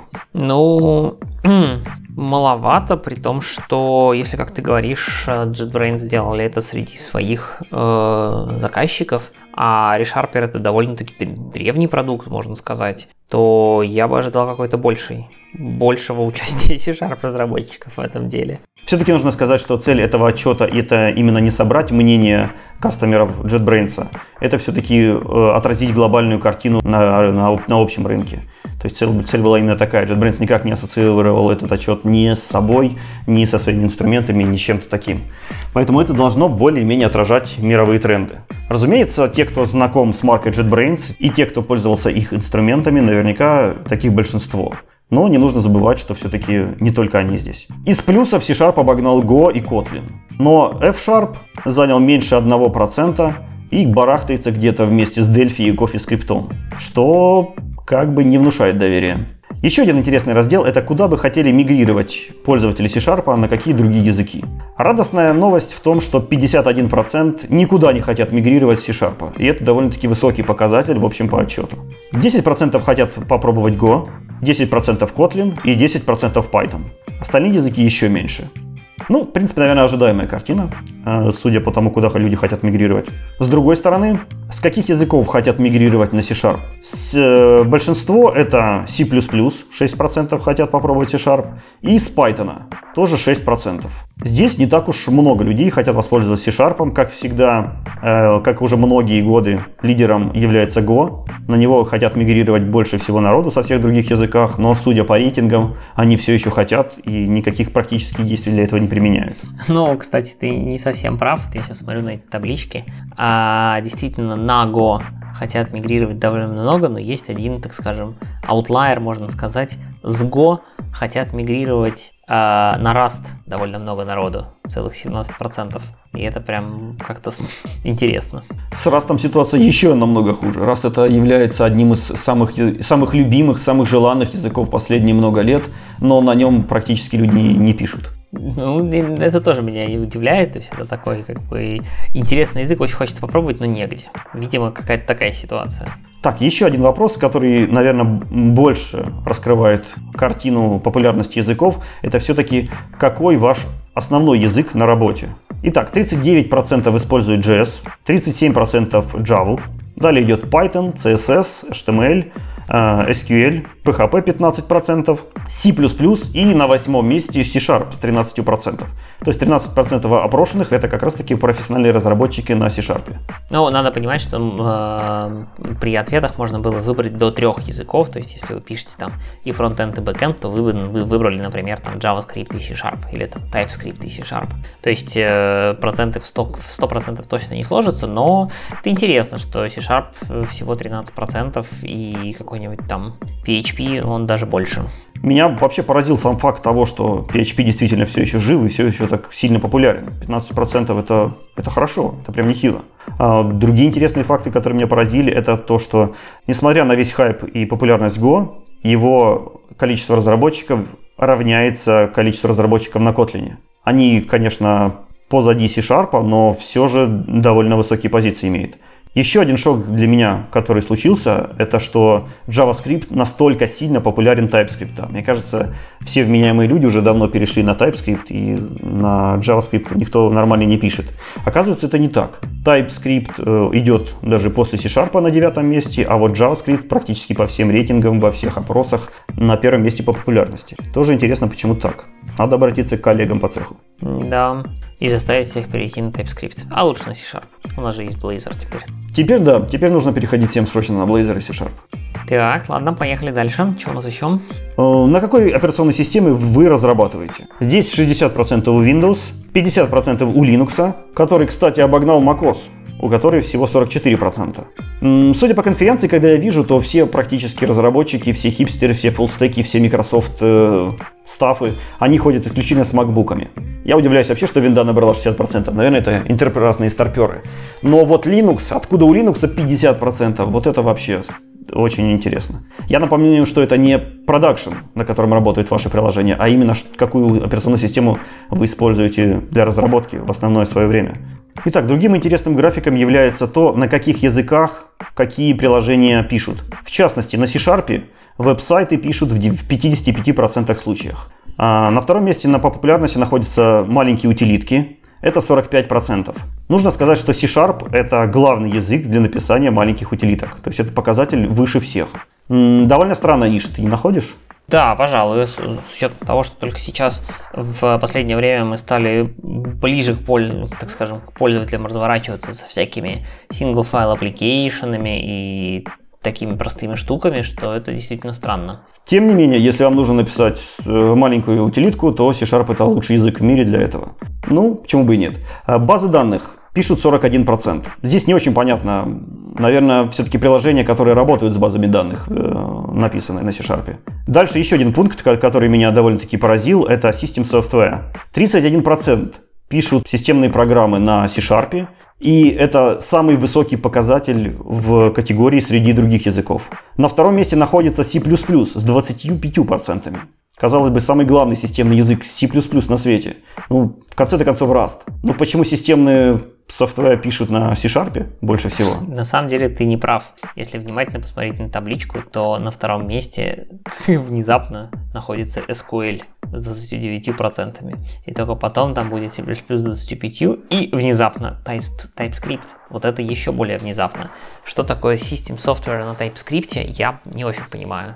Мне кажется, это знаешь, как э, JavaScript разработчики начали называть себя бэкэндерами, когда начали писать под ноду. Вот это из той же оперы. Вот, общем, они написали какую-то непонятную утилитку под ноду и решили, что это называется системным программированием. В общем, нужно сначала провести курс терминологии для этих хипстеров, а потом уже опрос из них делать. Другое, очень интересная категория, где C-Sharp порвал всех и вырвался вперед. Это геймдев. Не странно, потому что Unity сейчас рулит и бибикает. В пятке ему дышит C++ со своим Unreal, у него 19% популярности. В тему того, что люди не очень понимают, наверное, о чем говорят, или мы с тобой, Игорь, не понимаем, что мы сейчас обсуждаем, еще хотелось бы привести пару цифр из SQL. Оказывается, веб-сайты на SQL пишет 62% опрошенных. Как тебе? Не, ну в любом веб-сайте, наверное, почти есть SQL. Ну, чтобы прям веб-сайты на SQL писать, нет, наверное, не надо. На втором месте по популярности для SQL являются программы, которые работают с базой данных. На втором, но на первом все-таки веб-сайты. Ну и действительно, как ты сказал, э, маленькие утилитки, 37% на SQL. Меня вообще как фантазия просто заканчивается. Что такое маленькие утилитки на SQL? Ну, в общем, да, интересная статистика, она действительно непонятна в данном случае. Еще для нас может быть интересным мобильная разработка, потому что у нас там есть тоже знакомые фреймворки. На первом месте React Native, у него 42% рынка. С 14% э, где-то в конце плетется Xamarin, и еще один удивительный фреймворк, э, который мы любим и лелеем, это Unity. 11% разработчиков. Это, понятное дело, на нем пишут игры. Ну, тоже неплохо. Да, ну, вполне неплохо на самом деле. То есть, э, понятно, что React Native и там тот же Flutter, который там на втором месте, это общеприменимый, так скажем, фреймворк и, наверное, более легко используемый обычными веб-разработчиками. И понятно, что для написания на Xamarin все-таки нужно знать C-Sharp, и поэтому он, видимо, менее популярен. Ну, Посмотрим, будет что-то лучше вместе, когда появится Мауй или нет. Да, ну, хватит смотреть на остальных, давайте немножко ближе к самому C-Sharp. Итак, что же творится внутри C-Sharp?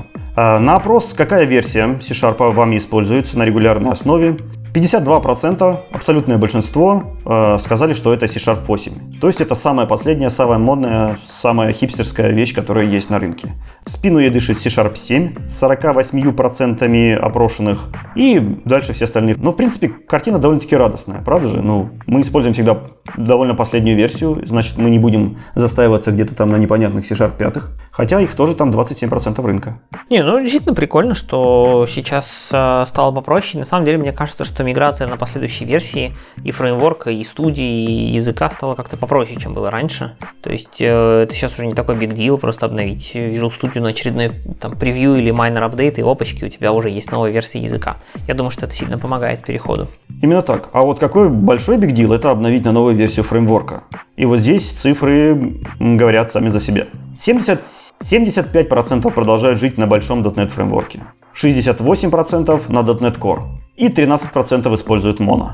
В принципе, переходить на .NET Core становится с каждым днем все легче и легче, а также нужнее и нужнее, но все-таки основная масса никуда не торопится, и 75% всех проектов пишутся еще на стричке .NET Framework. Не, ну надо понимать, что на самом деле численки не такие уж и разные. То есть 75 для .NET Framework и 68 для .NET Core, кажется, намекают на то, что э, большинство народу использует и то, и то. То есть э, все находятся где-то посерединке перехода, имея половину продукта на .NET Framework и половину на .NET Core.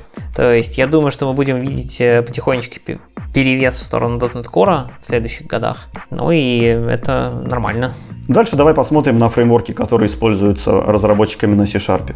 55% OSP.NET Core, 43% опрошенных используют Entity Framework, 42% ASP.NET MVC, 31% пользуются WinFormами, 26% DPF. DPF, кстати, не удалось э, вырвать победу на десктопе у WinFormах до сих пор, что довольно-таки, конечно, странно. 22% используют Azure, 19% используют ASP.NET Web Forms. Вот еще один застарелый мамонт, который давно пора пристрелить. 18% Unity 3D, 13% Xamarin, DAPCF, который Microsoft э, отказалась портировать из-за того, что он нафиг никому не нужен, 12%. Смотри.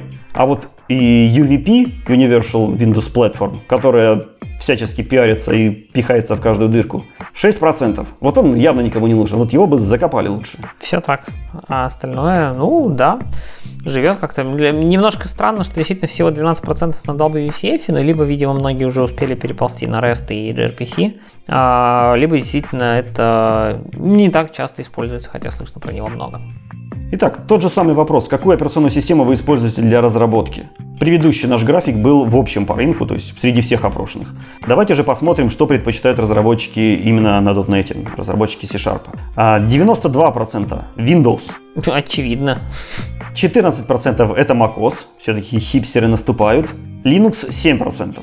Ну, здесь уже картина более-менее совпадает с тем, что я наблюдаю среди коллег. Уже никаких таких шоков нет. И мне, кстати, кажется, что здесь э, ожидать там сильный рост доли, скажем, Linux, может быть, и нет смысла, потому что Microsoft сделала прекрасный VSL 2, который э, отлично позволяет запускать практически Linux внутри Windows. И мне вот интересно, если я там... Что буду в этом случае я указывать в таком вопросе? Скорее всего, все-таки Windows. И поскольку Linux у меня есть, по сути, бесплатно внутри Windows. Наверное, да. Эта интеграция уже настолько прозрачна, что многие пользователи уже могут даже не осознавать, что они используют Linux. Они просто скопировали э, со Stack Overflow какую-то командочку, запустили ее в Visual Studio Code, и все почему-то сработало. Вот, вот тебе и весь VSL. Да. Что-нибудь еще у нас есть про C-Sharp часть? Да. Какую среду разработки? Самое интересное, какую среду разработки используют C-Sharp разработчики?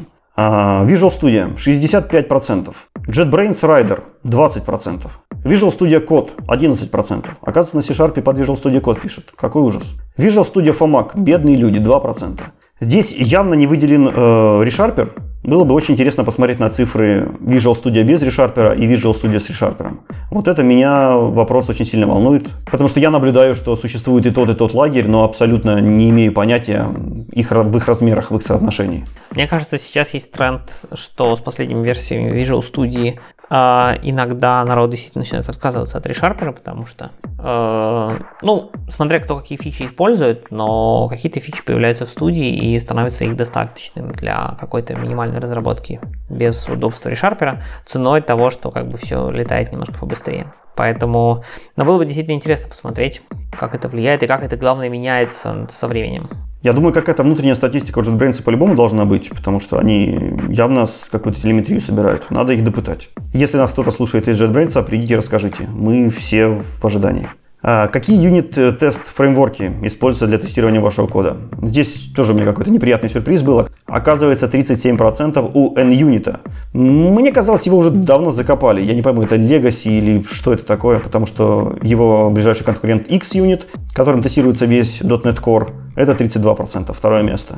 Я тут как раз-таки сильно разделяю эту позицию того, что получилось в голосовании. Я всеми руками только за NUnit, XUnit мне категорически не нравится. Частью архитектурных решений и, в общем, в общем, неудобством того, как там все многое сделано. У нас был некоторый зоопарк какое-то время, и XUnit, и NUnit, и сейчас все переводим на третий NUnit, и, в общем, всячески довольны. То есть я вполне как бы поддерживаю такой тренд. Э, 20% и MS-тест 2, о котором мы, кстати, тоже недавно рассказывали, 9%. Э, То есть вместе это 29% за MS-тестом. Они практически догнали наших, э, наших лидеров, что, согласись, неплохо. Да, больше всего в этой части мне нравится, я не пишу юнит-тесты 16%, вот, вот куда нужно вкладывать основные наши усилия. По пропаганде, по обучению, по книгам и курсам. Заставлять писать людей юнит-тесты. Потому что 16% это просто позор какой-то. Это довольно большая цифра. Ну, вообще да. Ну, на самом деле сильно зависит от того, какой C-Sharp код вы пишете. То есть, если вы как раз-таки из лагеря тех, кто пишет маленькие тулзы, то там действительно, может, юнит-тесты особо не нужны. Но все равно 16% кажется довольно большой да, именно так.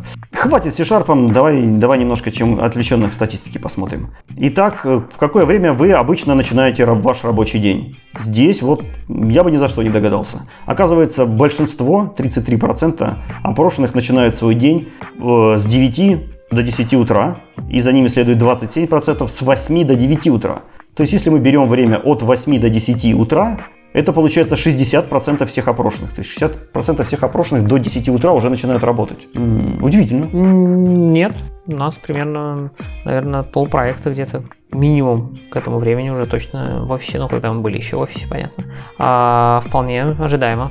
У вас есть какие-то обязательные часы прихода? А у нас есть, э, скажем так, э, негласное в каком-то смысле правило, что где-то с 11 до 5 а, в среднем назначаются митинги. Это то время, когда большинство народу на работе, плюс с учетом того, что мы работаем с Европой, и у них, э, ну, это как-то с ними еще синхронизировано, с их обычной доступностью. Э, в целом нет, у нас, у нас есть те, кто любит приходить на работу там в 7 и уходить, соответственно. Есть те, кто любит приходить на работу в 12. Такое тоже, конечно, бывает. А, но основная масса, да, где-то с 8 до 10 на работе. Занятно.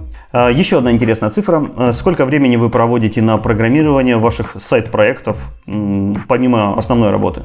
То есть сколько времени вы тратите на ваши хобби-проекты. И получается, что 38% э, опрошенных тратят где-то от 3 до 8 часов в неделю. То есть это такой полноценный рабочий день чисто на хобби-проекты. Что, мне кажется, довольно-таки много. Да, довольно много. У меня, вот, к сожалению, не получается столько тратить. А хотелось бы. Да, да, я бы тоже не отказался. Надо что-то с этим делать.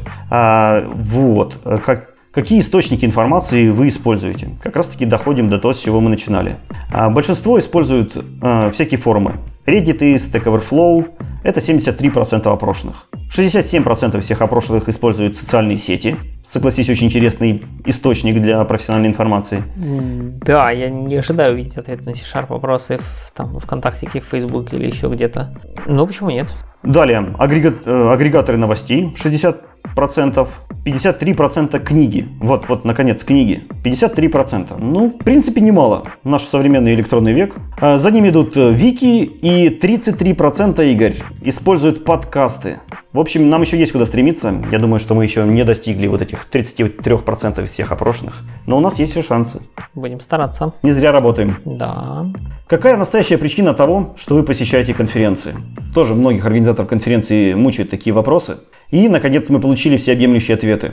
Получить знания. 90% уверены в этом или пытаются себя в этом убедить. Нетворкинг. 53%. Э, наслаждение атмосферой.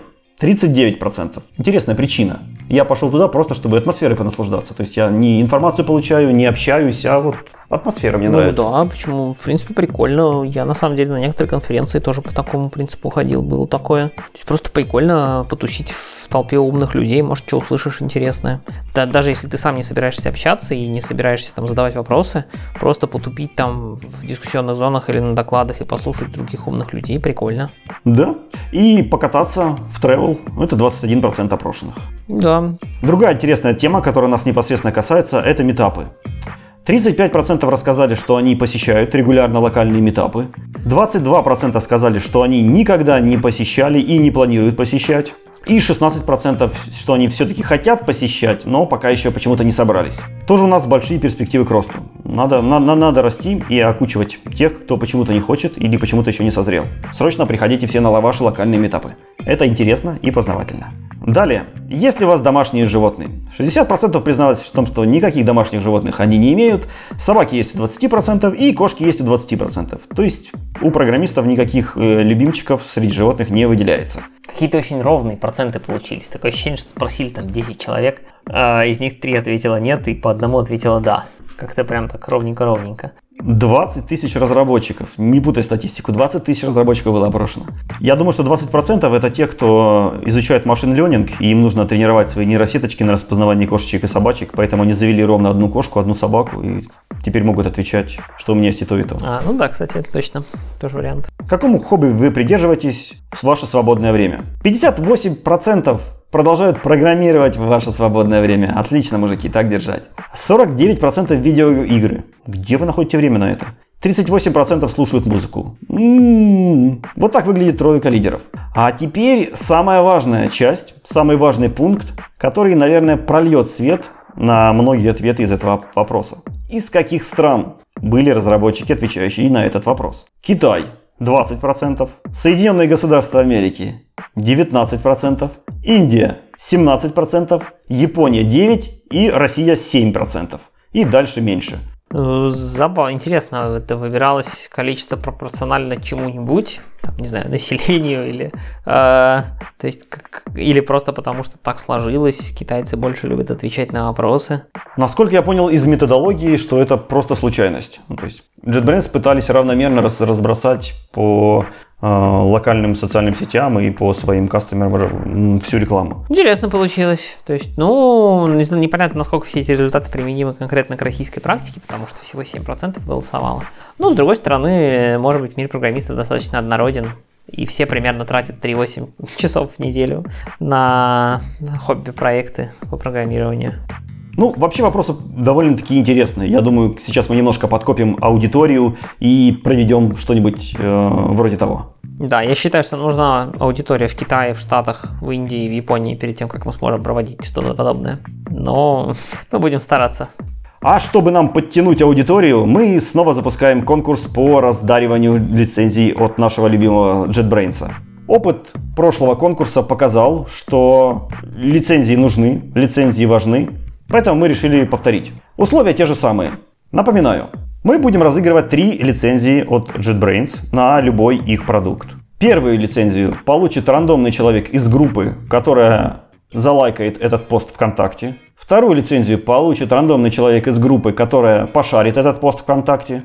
Третью лицензию получит человек, который оставит свой комментарий под YouTube роликом. Я напоминаю, что у нас есть еще YouTube плейлист на канале .NET.ru, где мы выкладываем все наши подкасты. Так вот, третью лицензию получит рандомный человек, который оставит любой комментарий под роликом э, на YouTube. Пишите ваши отзывы, что вам нравится, что вам не нравится, или просто о вашей погоде, или в каком городе вы нас слушаете. Нам вся информация очень интересна, потому что очень сложно работать в пустой монитор, и хотелось бы хоть какого-то фидбэка получать от вас. Поэтому будем рады любым комментариям от вас. Э, пишите нам. Да, и напомним, что сегодня мы поговорили про очередные новинки .NET 5, которые понемножку движутся к релизу, но есть еще достаточно времени, чтобы что-нибудь интересное туда анонсировать. А, то есть все, что на данный момент известно про .NET 5, F-Core, ASP.NET Core, мы это обсудили. Поговорили про новые partial методы, про то, как их стараются сделать э, максимально гибкими и помочь с source-генератором их использовать. И посмотрели, что делается с gRPC, поддержкой в .NET Stack, gRPC вебом, и как мы сможем всем этим пользоваться из э, фронтенд приложений. По части тулинга мы посмотрели на новинку Project Tai для локального запуска всех ваших э, приложений и деплоймента их куда-нибудь. Глянули, как э, мониторить ваши приложения, которые поставлены далеко в продакшн с помощью .NET Monitor. Посмотрели, что новенького появилось в ReSharper новой версии. И дальше углубились в, э, в темы, которые меньше связаны с кодом, а именно новый marketplace из DKB на Taran стендарда, э, суперлинтер для GitHub, приходите помочь C-Sharp линтеру, книжки, JetBrains State of Developer Ecosystem отчет. В общем, много разнообразнейшей информации сегодня мы успели обсудить. Да, за этот месяц накопилось огромное число новостей, поэтому мы получились такие длинные. Постараемся больше так надолго не пропадать. На этом прощаемся тогда с вами. Пока. Да, всем пока. Эм, информацию о нашем подкасте вы можете найти на сайте radio.dotnet.ru. Э, подписывайтесь на наши выпуски и пишите комментарии, участвуйте в розыгрышах лицензий. Э, до новых встреч. Пока. Пока.